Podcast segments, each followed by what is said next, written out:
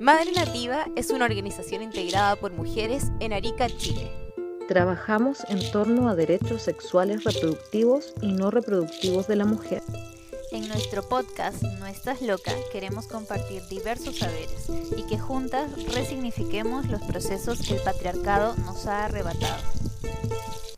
Abordaremos nuestras cuerpas y nuestra sexualidad desde el autoconocimiento, que nos devuelva la libertad, el amor propio y la sanación. Bienvenidas a este grupo Vulva Escuchas.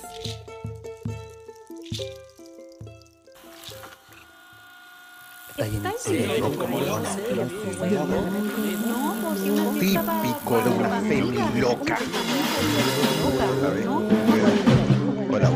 loca. Oye, pero si no me interesa tu pololo, weona loca. Entera loca. No, pero la weá era loca, loca, loca.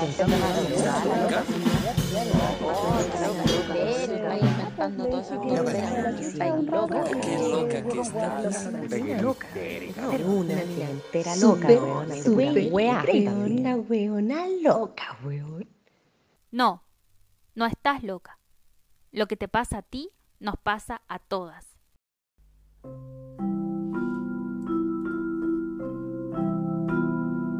Desde Arica, Chile, saludamos a todas nuestras queridas vulva escuchas.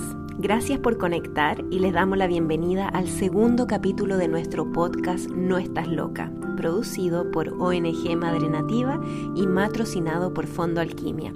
Les habla Gabriela Espinosa, actriz y activista en Madre Nativa. Les contamos que esta es nuestra primera temporada y queremos invitarlas a todas ustedes a un viaje por nuestros ciclos vitales, reproductivos y no reproductivos de la sexualidad de mujeres y personas con capacidad de gestar y menstruar, reconociendo y visibilizando que hay muchas formas de sentirse y de ser mujer. Nosotras lo abordaremos desde nuestras propias experiencias y en diálogo con voces de mujeres que acompañan a otras mujeres en sus ciclos vitales, sexuales y transformadores tan propios de nuestra biología y de nuestra existencia. En Nuestras Loca Podcast cruzaremos voces feministas que reflexionan, educan, cuestionan, informan, disrumpen y politizan la forma que tenemos de percibir y significar nuestra sexualidad. No estamos solas, ni en tiempo ni en espacio. Bienvenidas, Vulva Escuchas.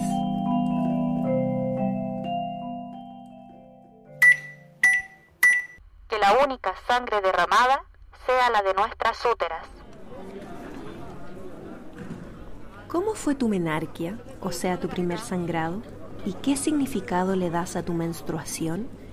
Fueron las dos preguntas que recolectamos en la calle y en sus audios para componer nuestro coro de mujeres que nos sitúa ante el trascendente hecho de menstruar y cómo nuestras diversidades lo viven.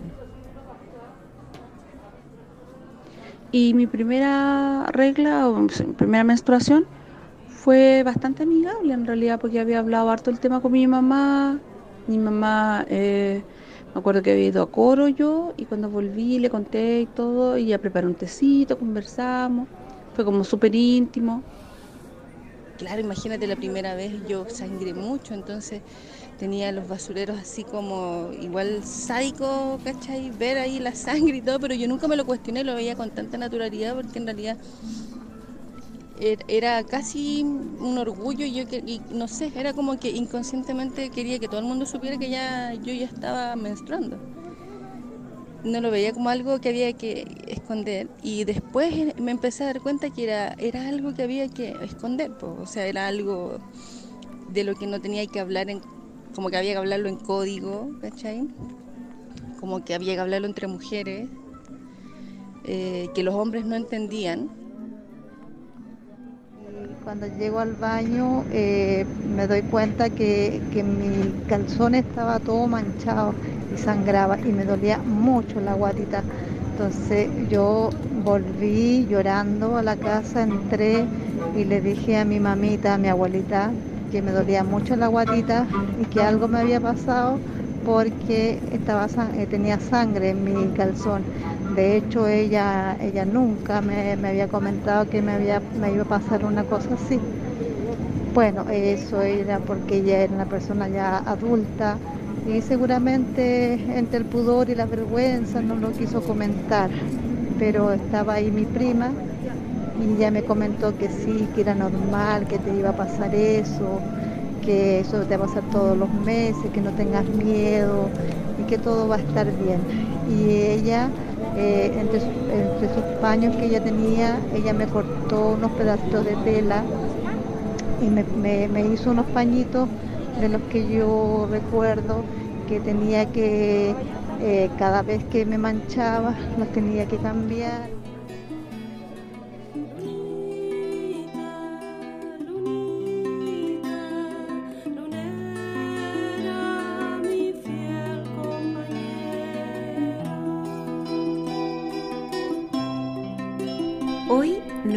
Para hablar de menstruar acontecimiento natural que se manifiesta una vez por mes supuestamente y que nos acompaña durante varios años de nuestra vida. Se expresa principalmente por el sangrado que desciende por el canal vaginal hacia el exterior, o mejor dicho, hacia nuestro calzón, protector diario, toalla higiénica, sintética o reutilizable, copita, tampón, calzón menstrual, sangrado libre o sencillamente no tenemos sangrado. Esto sucede cuando estamos ingiriendo hormonas por medio de sistemas anticonceptivos que estandarizan a todos los cuerpos independiente de sus particularidades.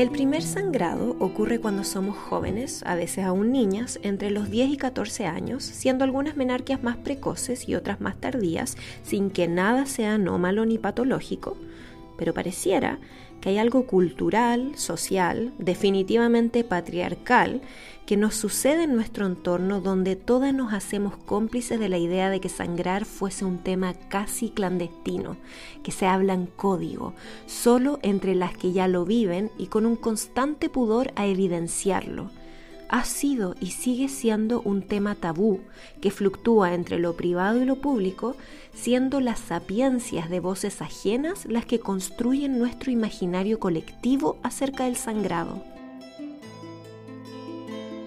El ciclo ovulatorio o menstrual siempre se nos ha presentado como un hecho meramente fisiológico y reproductivo, pero esto omite o de frentón ignora las dimensiones emocionales, físicas, anímicas, energéticas y sexuales que nos permiten entrar en una fluctuación constante de la cual creemos que es importante apropiarnos con orgullo.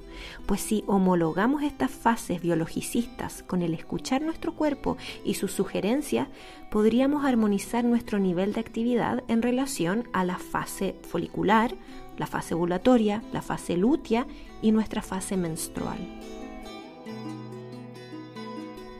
Por tanto, el poder que tenemos de autopercibir nuestros ciclos nos va entregando información muy valiosa que no viene de teorías biotécnicas y de voces externas, sino que viene de la fuente más veraz y sincera. Amiga, ¿tú sangras con flujo abundante? ¿O sangras muy pocas gotitas? ¿Se te inflaman tus pechos? ¿Te das sueño? ¿Unas enormes ganas de hacerte bolita? ¿Te pones mal genio? nostálgica, andas con un hambre tremenda, sientes mucho dolor o mucha libido erótica? ¿Sangras cada 21 días, cada 28 o irregularmente? ¿De qué color es tu sangre? ¿De qué espesor? ¿De qué olor? ¿Tienes otros flujos previos o posteriores? ¿Te dura dos días tu menstruación? ¿Te dura siete? ¿Qué usas durante la menstruación? ¿Haces algo con tu sangre menstrual?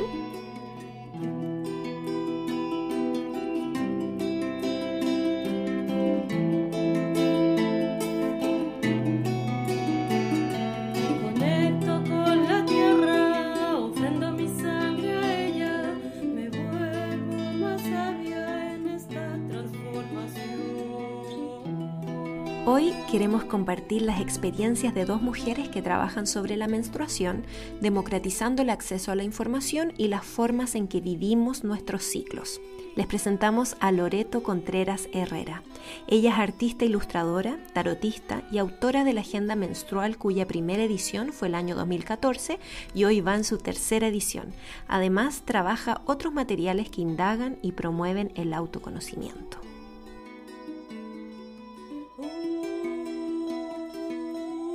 Eh, yo empecé como a conectar con el ciclo menstrual en un momento de mi vida así como muy crítico. Y por esas casualidades de la vida llegué a un círculo de mujeres donde se hablaba sobre la menstruación y el ciclo. Y, como que a mí eso me empezó a, es como hacer clic, a dar pistas. Y entonces empecé a hacer el, el, seguimiento de mi ciclo, como a entender a ver qué pasa cuando estoy menstruando, qué siento, qué le pasa a mi cuerpo, y así sucesivamente. Y empecé a, bueno, empecé a, a entender que habían diferentes fases y que cada una de estas fases nos entregaba no solamente un estado físico, sino que también un estado emocional, energético, mental, y que en el fondo si lo iba siguiendo era como si el cuerpo me fuera mostrando eh, ciertos aspectos que, por ejemplo, yo ya no quería que estuviesen en mi vida y otros aspectos en que me mostraba como el camino. Eh, a veces suena así como demasiado, como, no sé, pachamámico quizás decirlo, pero en realidad cuando uno lo empieza a, como a vivir, te das cuenta que, claro, el cuerpo te va, te está mandando señales todo el tiempo, solamente que nosotras como que no las, no, no, no tenemos idea de cómo escucharlas. Entonces desde ahí es que yo empecé como a hacerle caso al cuerpo, como a esos mensajes, y empecé como a, a como a liberar un montón de, de, esas, de esos aspectos de mi vida que ya no quería más y empecé a encontrar algo que estaba como más actualizado con lo que yo estaba haciendo en ese momento y empecé a encontrar sentido, o sea, desde el cuerpo. Y a eso le llamo yo eh, eh, una posibilidad de sanación, porque en el fondo es la posibilidad de desde el cuerpo ir liberando esas capas de información eh, que tienen que ver muchas veces con nuestra historia personal, nuestra historia familiar, nuestra historia cultural, y, desde el cuerpo podemos empezar a través del, de la menstruación a ir liberando esas capas e ir encontrándonos con lo que sí es real y auténtico en el presente de nosotras.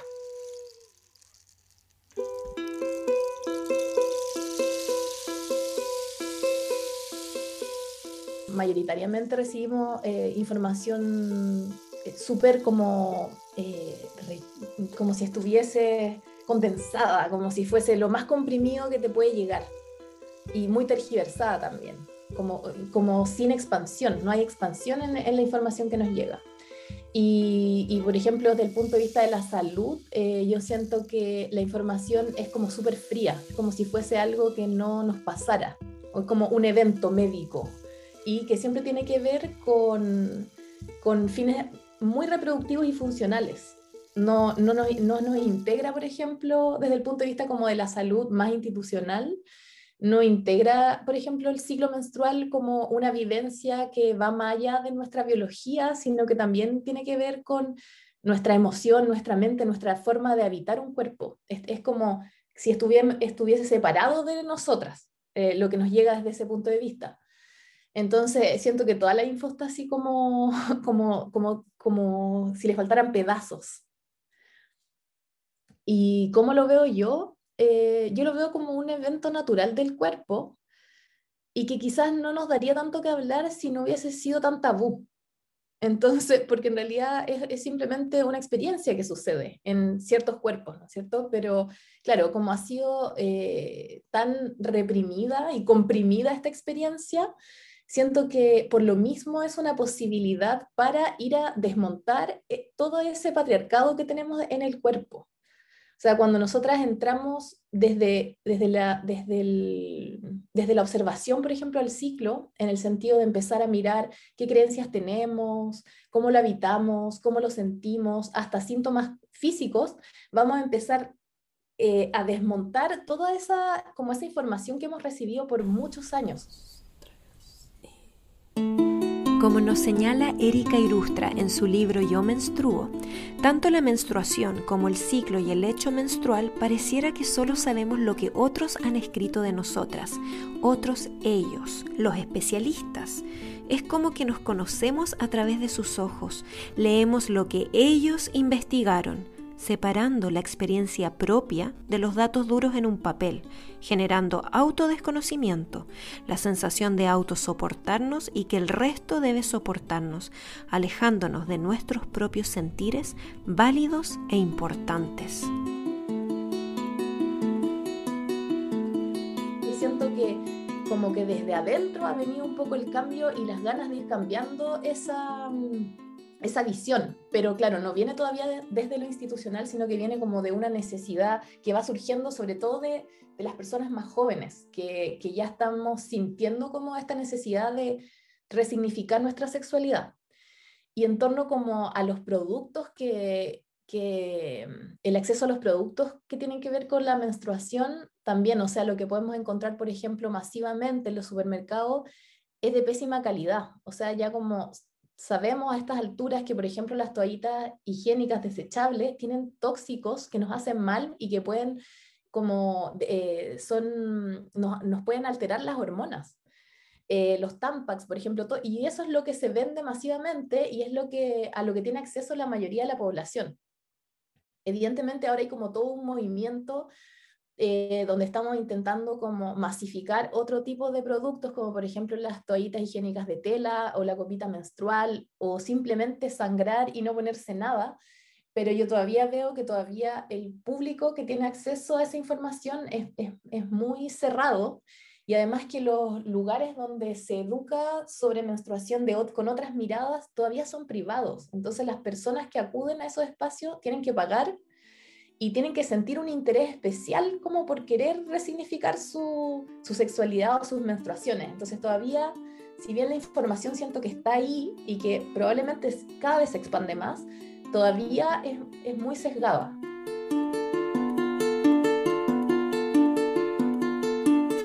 Las reflexiones de Loreto Contreras se conectan con lo que escribe Pabla Pérez en su libro Ginecología Natural, en donde señala que fue la ciencia la que dictaminó el uso de sedantes y hormonas sintéticas para controlar de manera médica nuestro ciclo. Pero esas decisiones, ¿acaso no repercuten aún más en la distancia que tenemos con nuestra propia sangre? ¿No es este un momento cósmico de conexión y renovación donde la menstruación se vuelve un puente a estas dimensiones más profundas y trascendentales? Yo veo el ciclo hoy día como una vía de sanación y de liberación para nuestros cuerpos. Eh, y también porque el ciclo tiene la cualidad de, de de la vida y la muerte, ¿no? Esto ya es como un tema así más existencial del ciclo, pero en el fondo el ciclo menstrual es un proceso creativo dentro del cuerpo donde, donde se está como nace algo, pasa por un proceso y luego muere. Entonces eso, ese, ese como ritmo del ciclo también nos ayuda a nosotras a ir haciendo procesos de transformación maya del cuerpo, sino que también nos ayuda a desmontar un montón, un montón de ideas si es que lo empezamos a vivir con conciencia bueno, a partir como de ese mismo proceso de sanación que te comentaba, que lo viví en carne propia, es que creé la agenda menstrual, que es una herramienta para justamente conocer el ciclo menstrual en completitud y entenderlo no solamente como un evento biológico y reproductivo, sino que entenderlo como algo que nos mueve en todas nuestras dimensiones. Y, claro, siento que por ahí también hay algo en mí que está tranquilo en el sentido de que es un elemento que puede viajar. O sea, como que también a mí me preocupaba esto de como, por ejemplo, los talleres que a veces eh, tienen poco alcance y mm, es difícil llegar a muchos lugares. Pero siento que, por ejemplo, con la agenda menstrual tienen la capacidad esta de que sea una herramienta que cada una la puede usar a su propio ritmo, que está toda la información ahí. Entonces, desde ahí me gusta que mi trabajo sea así como que se va moviendo, que se tiene la capacidad de moverse. Eh, pero yo siento que como una de, de, las temáticas centrales es justamente, y porque fue lo que a mí me sucedió, es que nace de la sanación, del tema de la sanación de nuestros cuerpos, eh, de, nuestra, de nuestro ser mujer y también desde la sanación nace la pregunta de qué es ser mujer, desde el ciclo te, el ciclo te hace la pregunta, ¿qué es ser mujer? Y así un montón de cosas eh, que van atravesando otras temáticas, por ejemplo, la relación con el cuerpo es algo que inevitablemente va, sucede, como que al trabajar con el ciclo eh, aparece la relación con el cuerpo, es necesaria esa, esa, ese diálogo con nuestra sexualidad también, también es un, eje temático que me interesa mucho, como, porque siento que, y también como artista, entendiendo que la sexualidad es creatividad finalmente, ahí como que se me van uniendo esos conceptos y voy entendiendo que nuestra liberación sexual tiene que ver con nuestra liberación creativa también, con tener la capacidad de generar nuevas maneras para ser nosotras y nuevas maneras colectivas. Y desde ahí también, como pasando como de la experiencia de lo personal a lo colectivo, es que también se me cruza inevitablemente con lo político. Eh, siento que, el hecho de desmontar esas creencias y esos patrones muy patriarcales sobre nuestros cuerpos, evidentemente empieza a ser político en el momento en que yo me libero de ellos y empiezo a ser libre y empiezo a, ¿no es cierto?, como a destrabar todos esos impedimentos que existían antes en mí. Y siento que esa es la línea que ahora más me está, me está moviendo, o sea, como que veo el, como que siento que van, va desde, desde adentro hacia afuera, y cuando llega hacia afuera es tan emocionante que, por ejemplo, ahora es algo de las cosas que más me, me entusiasma, como ver ese, ese cambio, cómo se va manifestando en el afuera y cómo va generando cambios tan profundos. Le preguntamos a Loreto desde su experiencia como mujer, artista, menstruante, ¿qué mensaje o reflexión le dirías a nuestras vulva escuchas respecto al sangrar? Si me preguntaran, les diría.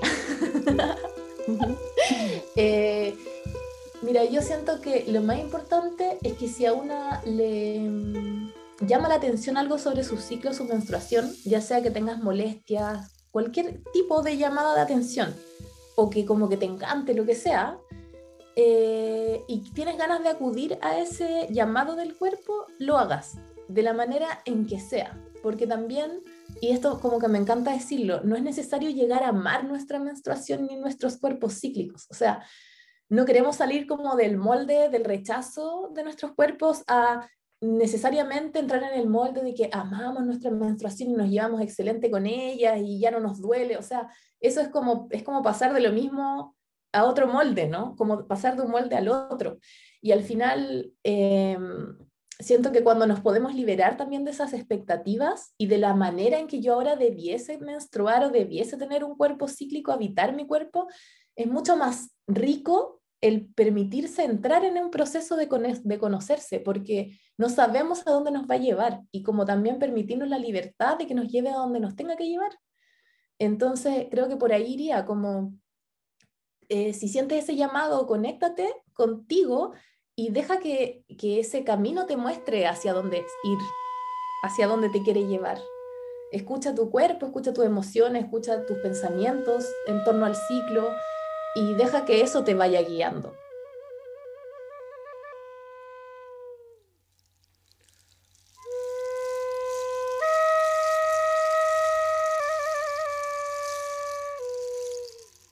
En cada capítulo tenemos la sección vulva sonante, donde vibramos con el sonido y el pulso del trabajo de mujeres músicas que crean en Arica.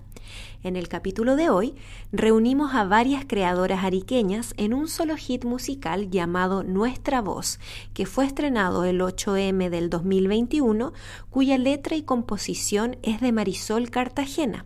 Ella invita a las destacadas artistas regionales Angel Baltra, Magdalena Opaso, Cata Martínez y la coleccionista de ataduras a colaborar en esta creación.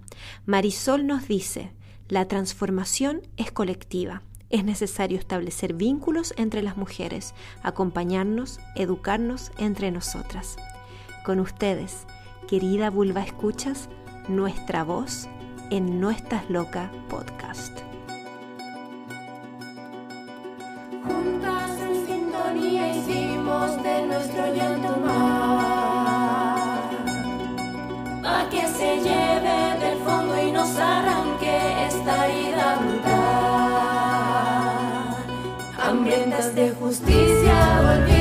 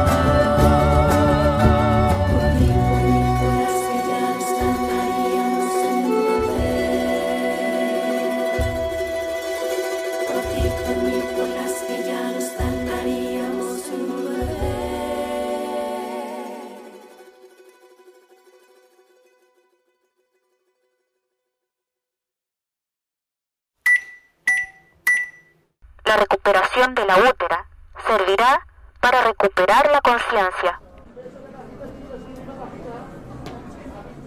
Hace unos siete años atrás aproximadamente, para mí la menstruación era tensa, o sea, porque tenía dolores muy fuertes. La verdad no estaba muy informada y una vez que lo hice ya me hice algunas revisiones, en tratamiento, qué cambios necesitaba hacer y después todo fue mejorando, ¿no?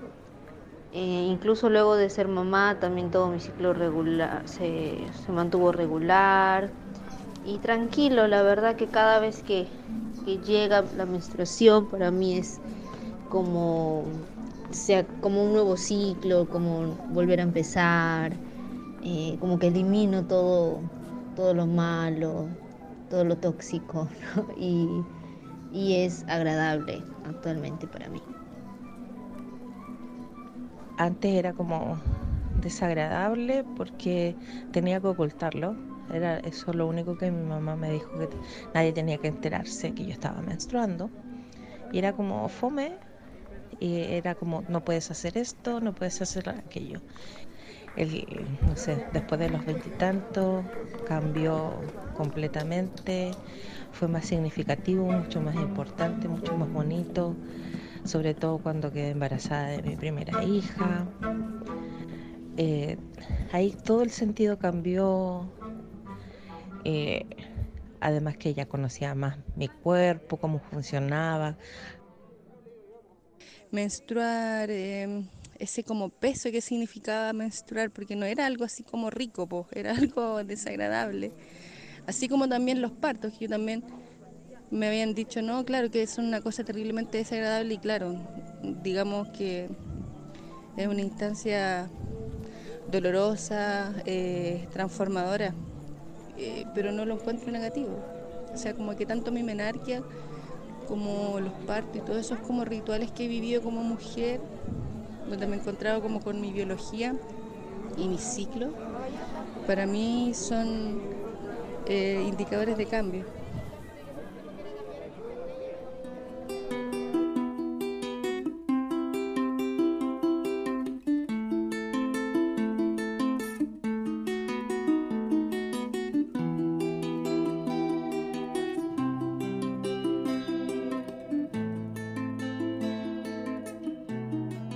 Capítulo de hoy también nos acompaña Carolina Ramírez desde Colombia, psicóloga, educadora menstrual, consultora de educación menstrual y fundadora del proyecto Princesas Menstruantes.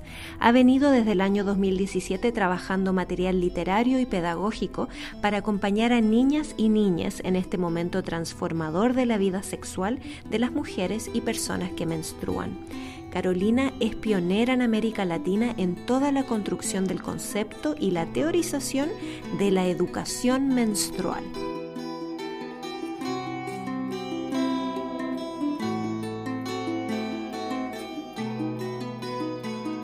Pero nosotras lo que hacemos es explicar la menstruación o plantear la menstruación en términos de salud, primeramente, y, eh, y como la consecuencia de, de la ovulación, ¿cierto?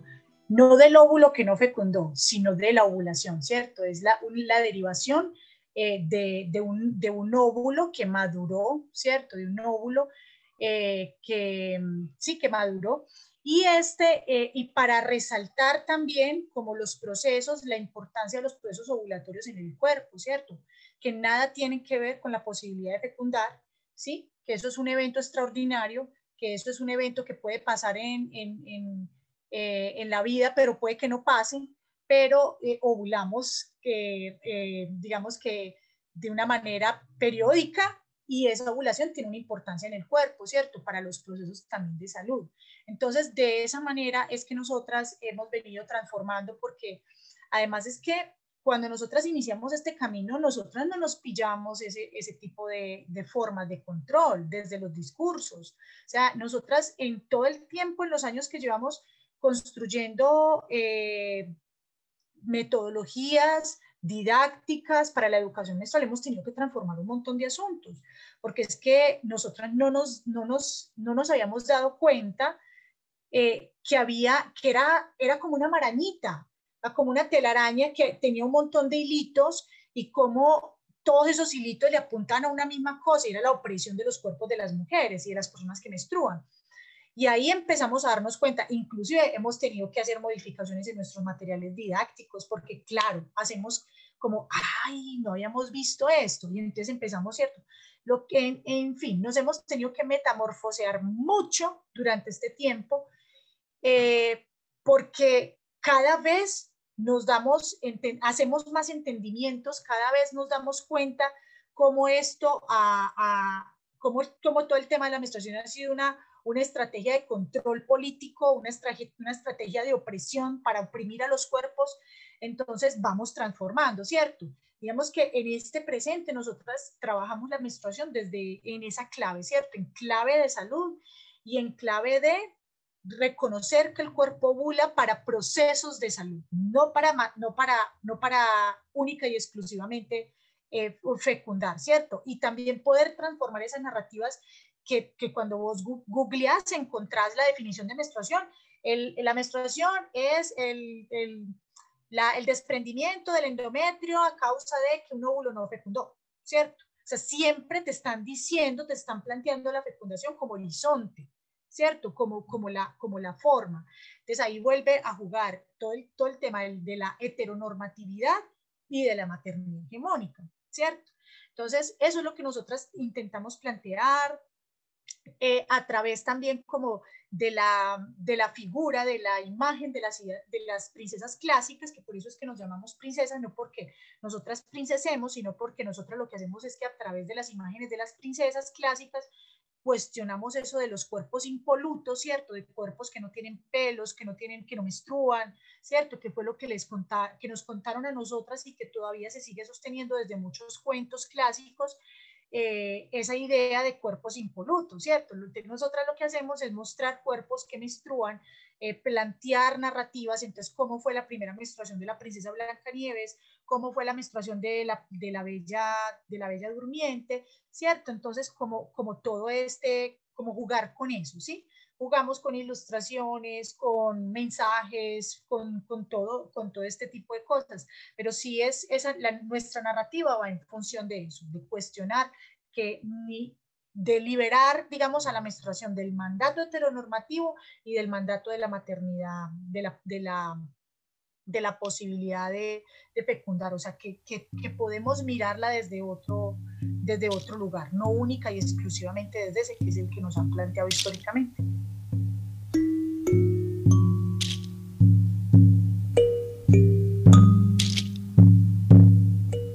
Desde que somos niñas se nos muestra la menstruación como un espacio de dolor. Duele menstruar como duele parir. Ese mundo lleno de imágenes de sufrimiento crea una realidad en nuestro inconsciente que, como nos dice Pabla Pérez, relaciona nuestra útera con un órgano enfermo que precisa ser anestesiado. Por tanto, nuestro útero pareciera existir en nuestro cuerpo como una carga, como una injusticia, como un castigo.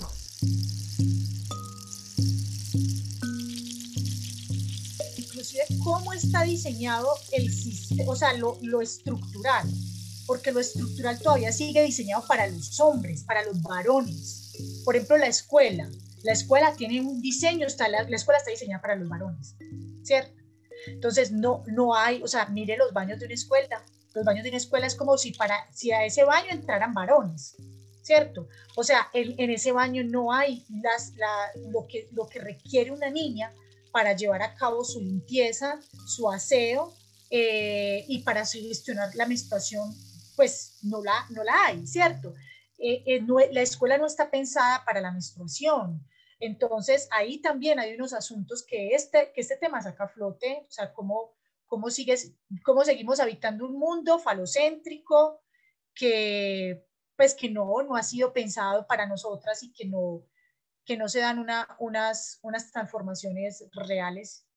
Si lo miramos críticamente, pues lo que nos está trayendo a flote es recordarnos todo el tema de la feminización de la pobreza, ¿cierto? Entonces vuelve y trae a flote lo que, lo que ha sucedido históricamente con las mujeres, ¿cierto? La distribución que se ha hecho de la riqueza, eh, la distribución de las labores, del cuidado, ¿cierto? Eh, cómo se siguen sosteniendo las mismas eh, digamos que políticas neoliberales eh, y cómo las mujeres siguen teniendo una, una menor posibilidad de, pues sí, de tener dignidad, de tener un trabajo, de tener, de tener una, una calidad de vida pues, pues alta, ¿cierto? Eh, yo creo que esto, esto que está sucediendo, porque entonces en el momento, en el momento de la pandemia aparecen, se, multiplican entonces todos los, las, digamos que los proyectos de, de, entrega de insumos para, para, la gestión menstrual, porque claro, la pandemia sacó a flote esto, ¿cierto? Una mujer o compraba un paquete de toallas sanitarias o compraba una libra de arroz. O sea, esto se vio en, en, medio de la pandemia, pero es, eh, la solución no es entregar un paquete de toallas sanitarias. La solución es, es entonces hacer una revisión de lo que son las políticas neoliberales, de lo cómo está distribuido la política del cuidado, ¿cierto? Cómo se distribuye el cuidado porque sigue estando a, manos de las mujeres, entonces las mujeres siguen eh, eh, teniendo menos oportunidades, ¿cierto? Eh, y etcétera. Entonces creo que esto, es, esto nos habla de eso, o sea, de, cómo, de cómo está, de cómo está, cómo está distribuido la riqueza, las oportunidades y el cuidado, ¿cierto? Eh, y esto pues se resuelve transformando ese tipo, esa, esas dinámicas que han existido. No se resuelve dando una copa menstrual.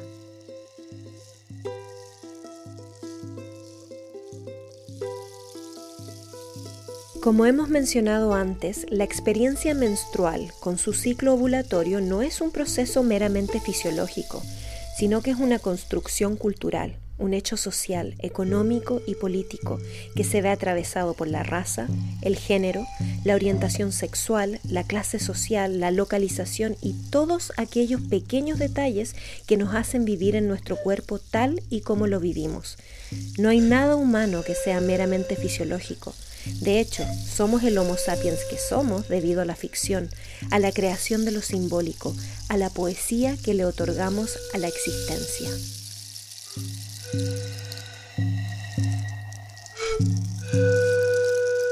Yo realmente creo que estamos en un momento muy importante eh, y en el que podemos eh, o avanzar o seguir girando en el mismo círculo vicioso y, y veo de hecho mm, como como que me parece que es un momento así súper álgido, súper álgido porque es de crucial, ¿cierto? Es un momento crucial o para transformar o para seguir patinando en el mismo, en la misma, en el mismo círculo, ¿cierto? Eh, a la par que pareciera que rompemos el tabú y que se habla de menstruación, no se cuestionan ciertas narrativas que siguen eh, sosteniendo las formas de opresión y las formas de dominación sobre los cuerpos de las mujeres, las niñas y las personas que menstruan, ¿cierto? Por ejemplo, no se transforma la narrativa, no se libera la menstruación de la carga reproductiva. Una, esa es una, por ejemplo, ¿cierto? Y todo lo que se habla en este momento en, redes, bueno, no todo, porque por ejemplo nosotras no hacemos eso, ¿cierto? Pero digamos que hay un, un gran componente de lo que se plantea en lo público en este momento sobre acerca de la menstruación está en clave de acceso, de higienización y sigue siendo el mismo discurso biologicista. Entonces, eh, eso hace que sea muy complicado, ¿cierto? Y que, y que, y que, lo, que lo que puede pasar es que pensamos que rompimos el tabú, pero no pero no, porque además el tabú sostiene muchos, muchas eh, estrategias de control y sostiene también mucho al capitalismo. Entonces ahí va a ser muy complicado que realmente lo que se tiene que cuestionar se cuestione. Por eso ahora nos inundan con políticas públicas sobre acceso. Eh, ONGs entregando toallas. O sea, es un asunto, o sea, todo nos lo están planteando en un panorama de solo acceso pero ya sabemos que el acceso no garantiza el uso y que una mujer no le va a cambiar su vida, o sea, no va a ser una mujer mejor o más empoderada o qué sé yo, va a tener otras condiciones en su vida por tener un acceso. O sea, el acceso obviamente sí es muy importante. El acceso hace, hace parte del problema, pero no es el problema. Y, y por ende, pues también hará parte de la solución, pero no es la solución, ¿cierto? Entonces, si hay un asunto como que hay que mirarlo con lupa, que hay que ser muy críticas en este momento en cuanto a todas estas narrativas y a todo este boom, porque es como un boom sobre menstruación que viene, que viene pasando, pero que si no le ponemos a esto eh, una, una mirada crítica y, una, y no le apuntamos realmente a transformar las narrativas, volvemos a patinar en lo mismo, con más acceso, pero vamos a patinar en lo mismo, ¿cierto? Porque el asunto no es solamente un acceso, y eso yo lo insisto mucho en eso, o sea, dígame cuál de todos los, los productos para la gestión menstrual te garantiza que no te manches ninguno, ¿cierto? Ni la copa, siendo la copa más espectacular del mundo, te va a garantizar que no te manches. ¿Qué le va a pasar a esa niña cuando se manche en una escuela? Va a recibir bullying, va, a, ser, va a ser catalogada como la sucia, la cochina, va a ser rotulada como la, la, la que se manchó durante mucho, durante mucho tiempo. Y, y, ahí entonces vuelve a haber un atropello a un derecho fundamental, que es el derecho a la dignidad humana, ¿cierto? Entonces eh, eh, volvemos a seguir patinando en lo mismo, ¿cierto? Aquí, claro que los accesos son importantes, si van acompañados de un proceso de educación, de lo contrario, son pañitos de agua tibia, no es más.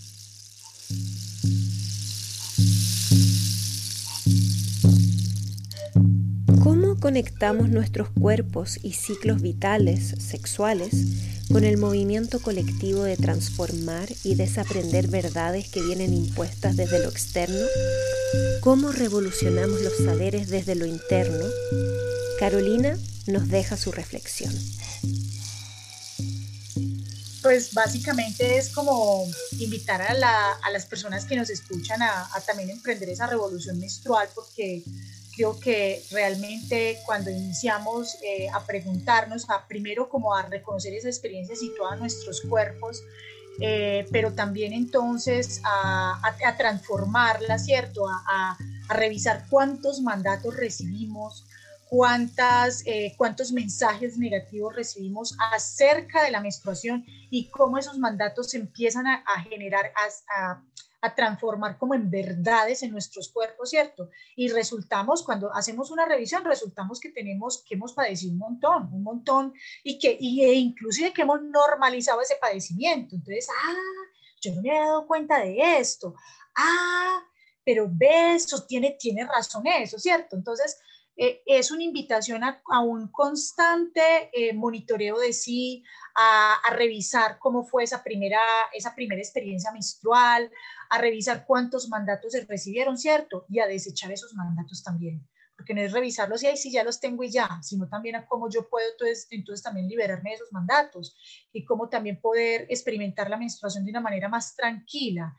No, no, no creo que todas tengan que amar la menstruación, no creo que todas tengan que tener una relación eh, eh, maravillosa, estupenda con ella, porque pues cada mujer tendrá una historia de vida y una historia pues con, con, ella y con lo, que, con lo que esto significa para sí, pero sí creo que podemos tener una relación más, más amable, ¿cierto? Una relación más armónica, una relación más tranquila, ¿sí? Una relación que nos permita habitar este cuerpo con, más, con mayor autonomía, con mayor eh, tranquilidad, con mayor placer también, entonces es eso, o sea, una invitación a cuestionar, a cuestionar todo lo que nos dijeron acerca de la menstruación, a cuestionar lo que vemos en la televisión y a poder eh, también empezar nosotras mismas a hacer a una, una, una construcción de nuevas narrativas para sí mismas.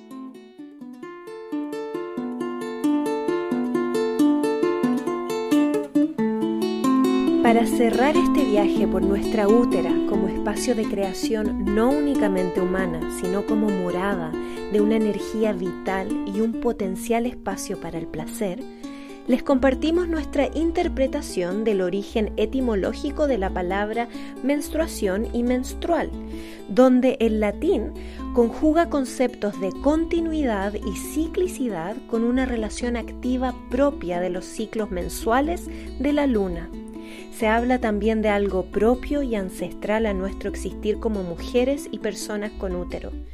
Las invitamos entonces a reflexionar cómo este concepto arcaico relaciona nuestro sangrado con el ciclo cósmico de la luna y cómo esta vinculación nos acerca a la vida misma y a su naturaleza salvaje.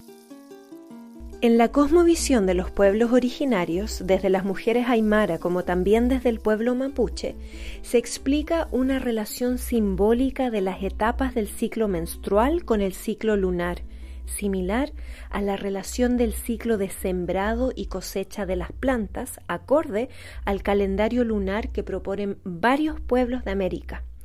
Por tanto, observamos cómo la conexión con los ciclos naturales de la Tierra se celebran con ritos que cierran y abren la muerte y la vida.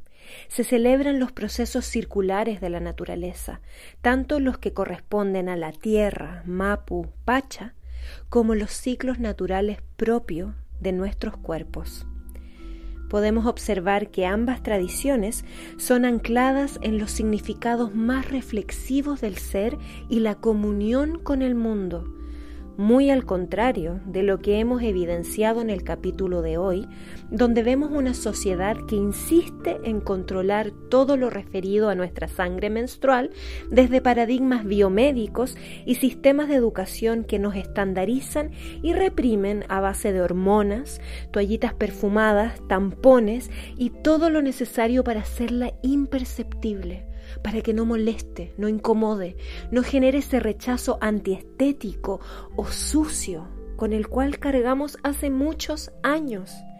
Somos testigos de cómo estas imposiciones han generado la pérdida de tradiciones y saberes ancestrales que conviven con los cambios de ciclo de una forma más integral. Esta forma de concebir nuestra menstruación es directamente proporcional a la disociación que impone el sistema capitalista, donde el cuerpo femenino es terreno de explotación y de resistencia al mismo tiempo. Es un cuerpo apropiado por el Estado y los hombres, forzado a funcionar como medio para la reproducción y la acumulación de trabajo. Quizás por esto, se han empeñado a que no aprendamos el valor real de poseer una útera, de que nadie nos enseñe a cuidarla, a no maltratarla y a honrarla. En este sentido, el saber feminista se niega a identificar el cuerpo con la esfera de lo privado y en esa misma línea proponemos una política del cuerpo. Entonces, queridas vulva escuchas, es necesario vaciar nuestra útera corazón, como lo nombra Pabla Pérez, del dolor que ha atormentado nuestro equilibrio, limpiarnos de las oscuras palabras, imágenes y tabúes que no nos permiten valorar nuestra propia naturaleza que sangra. Las mujeres necesitamos emprender un recorrido hacia nuestras profundidades, con nuestros sentidos expandidos necesitamos apropiarnos de los espacios que nos han sido usurpados y recuperar mucha de la sabiduría que aún permanece dentro de nosotras mismas. Gracias compañeras, amigas, vulva escuchas por conectar con este capítulo de la menstruación. Hasta un próximo capítulo.